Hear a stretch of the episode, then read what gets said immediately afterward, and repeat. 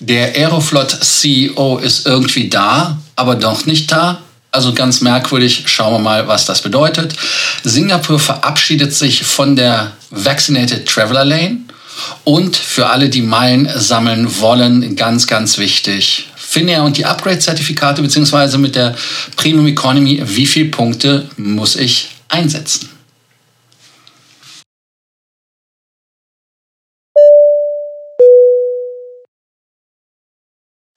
Mein Name ist Lars Korsten und ich bin hier, um euch mehr Meilen, mehr Punkte und vor allem mehr Status zu bringen. Heute haben wir News aus der Aviation wie immer, aber auch den Abonnierbefehl wie immer. Also insofern, wer den Kanal schaut, kennt das ja schon, das Spiel. Einmal die Glocke anmachen, nachdem ihr abonniert hat, kommentieren und unten dann ganz, ganz liken. Entweder bis zum Ende schauen und liken oder einfach jetzt schon liken, damit ihr es nicht vergesst. Michael Polo Bojarinov, das ist der Name vom CEO von den Freunden der Aeroflot. Und äh, dieser gibt uns Rätsel auf. Und zwar sagt man, äh, er hat gekündigt und man erreicht ihn auch nicht. Leute rufen an und Telefon geht keiner ran. Und ähm, dann sagt Aeroflot, nö, nö, nö, nö, der Vorstaatsvorsitzende sei in Moskau und arbeite ganz normal. Äh, er macht das, was sein Job ist. Ähm, da ist natürlich die Frage, was ist da denn los? Und ähm, wir gucken uns einfach mal die Situation von der Aeroflot nochmal an. Ich meine, man hat Flugzeuge von Boeing und von Airbus, die man nicht gewartet bekommt, keine Ersatzteile bekommt, man kann nicht ins Ausland fliegen. Äh, dann hat man das Dilemma, dass man Treibstoffmangel hat wahrscheinlich, weil wir haben ja die Meldung von gestern noch im Ohr von ähm, was Korean oder Japan Airlines auf jeden Fall eine Airline, die in Moskau zwischenlanden wollte zum Refueling, nur die dann gesagt haben, geht gar nicht. Und ähm, ja, das sind halt Riesenprobleme. Und äh, auch die Standardziele, die die Russen anfliegen wollen, äh, gehen auch nicht mehr, weil Dubai zum Beispiel ist irgendwie so eine Tabuzone, weil man Angst hat, dass die Flugzeuge gepfändet werden. Ja, das ist natürlich ein Riesenproblem, weil natürlich der Fluggesellschaft dadurch ähm, Einnahmen in Millionenhöhe einfach ja, zur Seite hüpfen und weg sind. Das sind natürlich die Sanktionen des Westens. Das ist ein riesen, riesen Problem. Auch die Probleme mit dem Umwegen, die man fliegen muss. Und dadurch wird natürlich alles teurer. Nicht nur das Kerosin ist teurer geworden, sondern man verbrennt auch wesentlich mehr Kerosin. Ähm, Corinne Ehr war es übrigens, ähm, die das gemacht hatte und ähm, fällt mir gerade ein. Ja, auf jeden Fall der Vorstandsvorsitzende Mikhail Poluboranov soll gekündigt haben, wie ich es ja eingangs gesagt hatte. Und ähm, die Zeitung Kommersant hatte da auch direkt gesagt, er hat auch direkt das Land verlassen, ist nicht mehr erreichbar. Und man würde sich da auf die Regierungskreise stützen und natürlich auf Informationen vom Ministerium also Verkehrsministerium, aber auch der Aeroflot selber. Dann hat man äh, natürlich äh, auch gesagt, er hat sein äh, Amt aufgegeben und wir erinnern uns alle an diesen, ich nenne es jetzt einfach mal skurrilen Auftritt im Swimmingpool, da wo Putin sich mit den Piloten und Pilotinnen, eigentlich waren es ja nur Pilotinnen, ne? äh, Pilotinnen und Flugbegleiterinnen getroffen hat und erklärt hat, wie geil er ist und wie doch er alles unterstützt. Und ähm, da hat man jetzt einfach mal geguckt, und äh, da war er einfach auch nicht. Er ist auch dann nicht öffentlich aufgetreten, also insofern war das ein Riesenthema. Und äh, man sagte, nö, nö, nö, der macht hier an seinem Arbeitsplatz das, was er, wofür er bezahlt wird. Man hat ihn nicht gesehen, man hat ihn nicht gehört, also ein Rätsel seinesgleichen. Wenn ihr ihn irgendwo gesehen habt, wenn ihr wisst, wo er ist, kommentieren und dann schauen wir uns das ganze Thema nochmal an. Ein Problem, was er auch hat, logischerweise, ist, was macht er denn? Er kriegt ja keine Flugzeuge, er kriegt keine Ersatzteile mehr und ähm, er kann ja auch gar nicht mehr fliegen ins Ausland, es sei denn, er hat Flugzeuge, die natürlich bezahlt sind.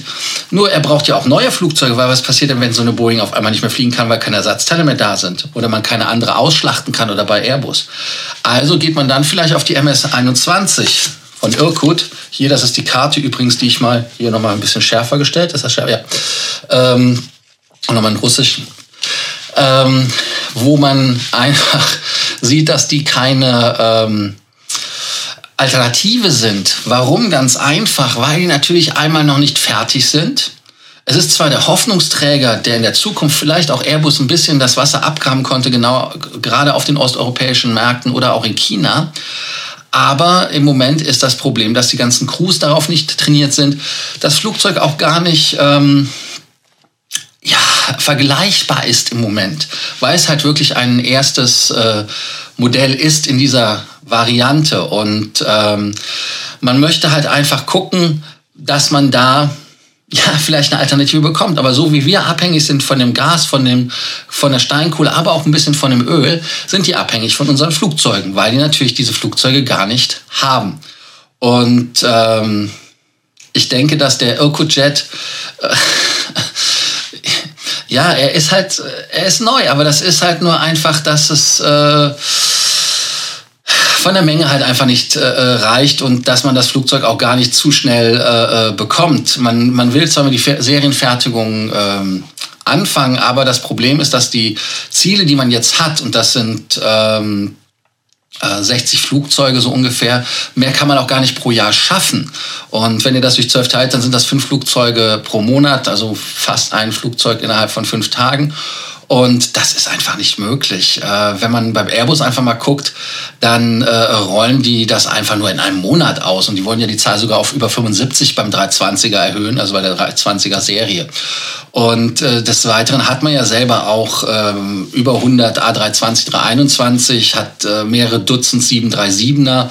Die, also das bei der Aeroflot der Rossia hat man ja 319er, auch knapp 20 Stück, dann einige 320er und dann auch nochmal über 10 737er.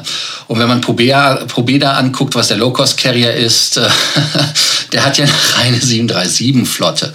Und ähm, man muss einfach äh, äh, schauen. Also wie gesagt, man kann natürlich darauf hinweisen, dass das Flugzeug ein Anfangsflugzeug ist, vielleicht von den Werten nicht ganz äh, ähm, ähm, von den Russen äh, ganz so schlecht dasteht, aber auch wenn es in Russland produziert ist, sind viele Teile einfach auch nicht aus Russland. Also das heißt, man die Tragflächen, auch wenn man jetzt zum Beispiel die Tragflächen in Russland produzieren möchte, die Triebwerke und so weiter.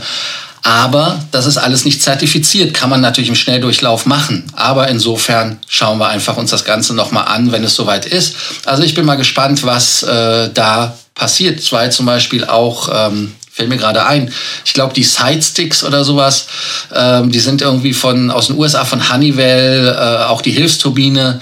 Ähm, Collins hat die Sidestick übrigens entwickelt. Und äh, da muss man halt einfach jetzt gucken, dass man diese Maschine, ja, wie soll man es nennen, ähm, einrusslandisiert also insofern schauen wir mal, dass die Maschine dann 100% russisch wird. Wobei Airbus natürlich auch das andere Problem hat, so wie Boeing auch, dass man Titan braucht. Aber auch Boeing, die haben gesagt, wir wollen kein Titan mehr aus Russland. Machen sie auch, ziehen sie durch. Aber Airbus irgendwie, nee, wir brauchen das Titan. Also alles eine schwierige Situation. Nachdem wir so ein bisschen zwei Themen hatten, die etwas schwieriger waren, haben wir heute wieder ein Thema, was etwas leichter und auch vor allem spaßiger ist. Singapur macht auf. Und zwar, Singapur war ein Land, was konsequent zugemacht hat. Ich war 2020 im Januar und im Februar das letzte Mal da, beide Male. Und äh, man hat sich in dem Inselstaat, kann man Inselstaat sagen, ich denke schon, ähm, hat man, oder zumindest Halbinsel, ne, ähm, hat man sich quasi abgeschottet, da kam man nicht rein, da gab es VTL, gab Riesenprobleme und wir hatten auch einige Kunden, die wir hingebracht hatten, die dann wirklich ein striktes Regime haben von ihrem Partner mit der Firma, wo sie dann halt einen, einen Plan hatten, wo dann drauf stand, 8 Uhr das, 9 Uhr das, 10 Uhr das und da mussten sie sich dran halten. Also insofern durften halt auch nur Reisende kommen aus bestimmten Ländern. Österreich zum Beispiel darf ja auch erst ab glaube 12. oder also auf jeden Fall jetzt erst einreisen. Aber diese ähm, VTL-Flüge werden jetzt wirklich beendet und es gelten halt einfach die normalen Visa-Voraussetzungen. Man will sogar ähm, mittelfristig äh, eine Impfung und einen ähm, Booster als Voraussetzung für die Einreise bei Singapur machen. Tests und Quarantäne sollen nach dem Willen auch in Singapur komplett entfallen, also keine PCR-Tests, gar nichts. Ähm, man möchte halt äh, in die endemische Lage kommen, wie das so schön heißt, heißt also wie so wie eine Grippe oder was auch immer, wird das dann behandelt und das ist dann halt einfach so und man will sich dann weniger auf Quarantäne und Tests verlassen, sondern einfach nur schauen, dass sie vollständig geimpft und geboostert sind. Wann Singapur das gemacht, genau machen will, weiß man nicht, wird wohl so ab September sein dass man da wieder zu der ganz normalen, verrückten Normalität kommt, die wir vor Covid kannten. Und äh, da jetzt viele Länder aufmachen, ein positiver Schritt. Ich freue mich. Ich bin im Mai übrigens in Singapur. Mai? Ja, Mai. Mai. Finnair, meine ich sage es immer wieder, meine neue Lieblingsairline. Ja, ganz genau. Warum, weiß ich nicht. Ich äh, kokettiere damit ein bisschen. Wobei ich habe Air Baltic natürlich ein bisschen lieber, muss ich der Ehrlichkeit halber sagen. Hat jetzt bekannt gegeben, wie das mit der Premium Economy und der ähm, Upgrade Certificate Geschichte funktionieren soll. Heißt also, wir haben jetzt ja vorher einfach nur eine Economy und eine Business Class gehabt und da gibt es diese Zertifikate, mit denen man direkt in die Business Class upgraden konnte. Aber dadurch, dass man jetzt eine ähm, Premium Economy hat, wussten wir gar nicht, wie das eingepreist wird, wie viele Punkte muss ich eigentlich bezahlen. Und das ist mir eigentlich aufgefallen durch Zufall. Ich hatte mich für Los Angeles geguckt. Da wurden mir Flüge mit 60.000 Punkten One-Way angeboten. Und ähm, dann war das Premium Economy, was mich gewundert hat, dass das sogar da vor der Zeit war. Das heißt also, dass man diese Premium Economy buchen konnte, bevor man den offiziellen Start hatte am, äh, wann, wann fliege ich nochmal nach Singapur? Ich glaube zurück am 11. Äh, Mai. Und ähm, da ist es jetzt halt einfach so, dass das Ganze 60.000 Punkte hat. Und ähm, man will dann wahrscheinlich auch neue Preise irgendwie announcen. Ich weiß es nicht, im Moment sind es 60.000. Und ähm, da muss man halt gucken, wie das ist, ähm, ob man da direkt die Economy Class Upgrades mit dem Certificate machen kann, was natürlich eine super coole Geschichte wäre. So werden wir dann auch davon ausgehen, dass ähm, die Upgrades irgendwo, weil das Upgrade kostet sonst 50.000 Punkte von der Economy in die Premium, äh, Entschuldigung, in die Business Class. Deshalb gehe ich davon aus, dass das eventuell 25.000, 30.000 Punkte kostet, immer One-Way. Ähm, genauso wie übrigens äh, die 60.000 auch nur ein One-Way sind. Also wer einen Return nach Asien oder nach Nordamerika will, weil es ja nur die Premium Economy auf der langen Strecke gibt, bezahlt 120.000 Punkte. Und äh, Premium Economy ist natürlich eine Alternative für Flüge, die tagsüber gehen. Zum Beispiel von Helsinki nach New York, wenn man da halt in sechs Stunden ein bisschen oder weniger, keine Ahnung, muss um die sechs Stunden sein, fliegt oder nach Dubai, dann ist das ein Premium Economy Produkt schon eine coole Geschichte.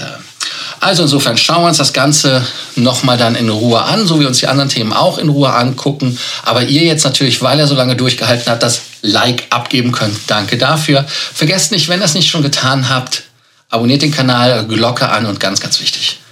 Kommentiert, ich bin selber jetzt im Stretch, weil ich muss wieder rennen, weil ich ein bisschen Bootsfahrt mache heute. Also viel Spaß euch, ähm, wenn ihr Sorgen, Ängste oder Nöte habt oder wie immer natürlich gerne per WhatsApp oder in der Kommentarspalte. Also bis dann, ciao.